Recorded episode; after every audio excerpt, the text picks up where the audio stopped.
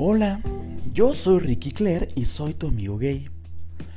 Hoy continuaré contándote la historia de nuestro amiguito Michel, que a sus 18 años trabajaba en una casa de prostitución elegante. Eh, en el episodio pasado te dije cómo fue que llegó ahí y el proceso de selección de los clientes. Pues ahora te hablaré de algunas de sus experiencias que vivió ahí. Los servicios sexuales no solamente se daban dentro de esa casa, la Casa Rosa, también eran solicitados en hoteles de toda la ciudad, pues su primer cliente lo tuvo en un hotel. Llegó a la habitación y se encontró con una pareja de casados, hombre y mujer, de unos 50 años aproximadamente. Michelle se sorprendió y preguntó qué es lo que necesitaban de él. Le dijeron que el servicio no era para ellos, sino para su hijo. Imagínate, el servicio era para el hijo de estos de este matrimonio. El muchacho estaba en la habitación de al lado, pero primero querían explicarle la situación de salud que tenía su hijo. Pues que creen, su hijo era gay, tenía 20 años y síndrome de Down. Nunca había tenido contacto sexual con nadie y esa sería la primera vez. Le preguntaron a Michelle si él estaba dispuesto a ayudarlos a que su hijo pasara un buen momento. Michelle dijo que haría todo lo posible para que su experiencia fuera buena y memorable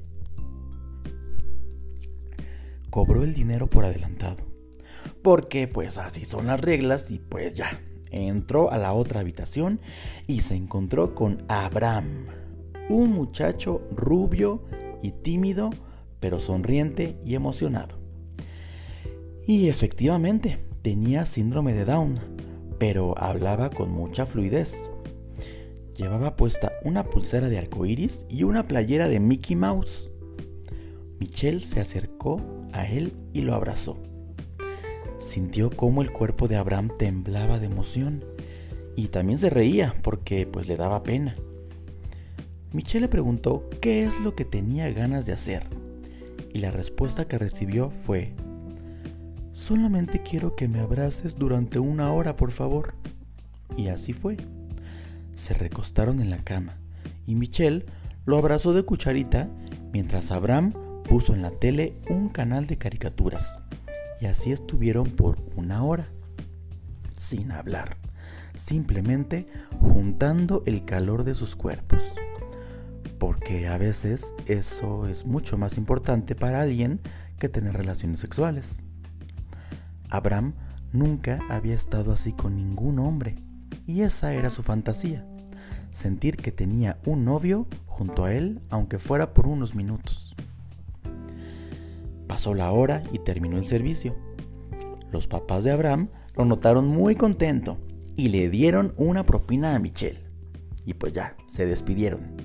Michelle se fue de regreso a la Casa Rosa para seguir cumpliendo con su horario de trabajo. Llegó con sus compañeros y les contó toda la experiencia de iniciación que había tenido. Y pues todos quedaron sorprendidos, pero con sentimientos de empoderamiento porque una vez más confirmaron que ser prostituto no simplemente es coger y chupar pitos, también es dar apoyo emocional y hasta ayudar a alguien para que su vida sea más feliz.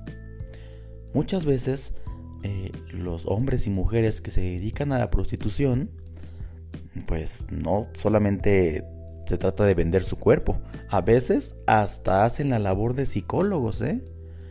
Sin haber estudiado psicología.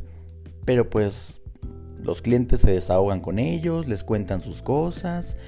Y esta fue una, una, prueba de que un muchachito con síndrome de Down, gay, que nunca había tenido contacto con otro hombre así como de sexual, pues cuando tuvo la oportunidad, aunque haya pagado, con ayuda de sus padres, no quiso coger. Lo que quiso fue que lo abrazaran, sentir ese cariño y ese calor de cuerpo de hombre a hombre.